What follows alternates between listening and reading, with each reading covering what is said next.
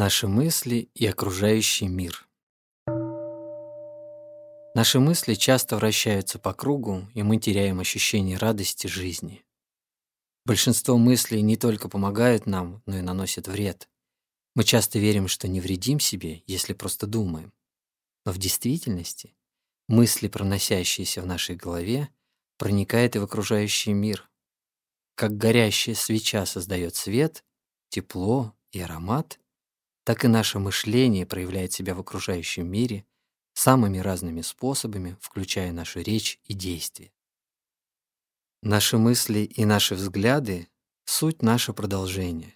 Это дети, которых мы рождаем каждую секунду.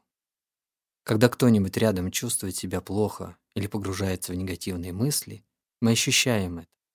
Каждый раз, когда у нас возникает какая-то мысль о нас самих, или об окружающем мире, о прошлом или будущем. Мы излучаем суждения, составляющие основу мысли. Мы продуцируем мысль, а в ней содержатся наши суждения и энергия наших чувств. Когда нас обуревают негативные мысли, вокруг нас создается атмосфера непонимания и тревоги.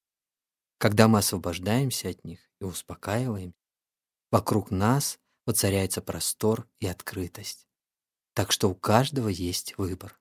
У вас есть выбор. Ваши мысли способны доставить вам и окружающему миру больше или меньше страданий.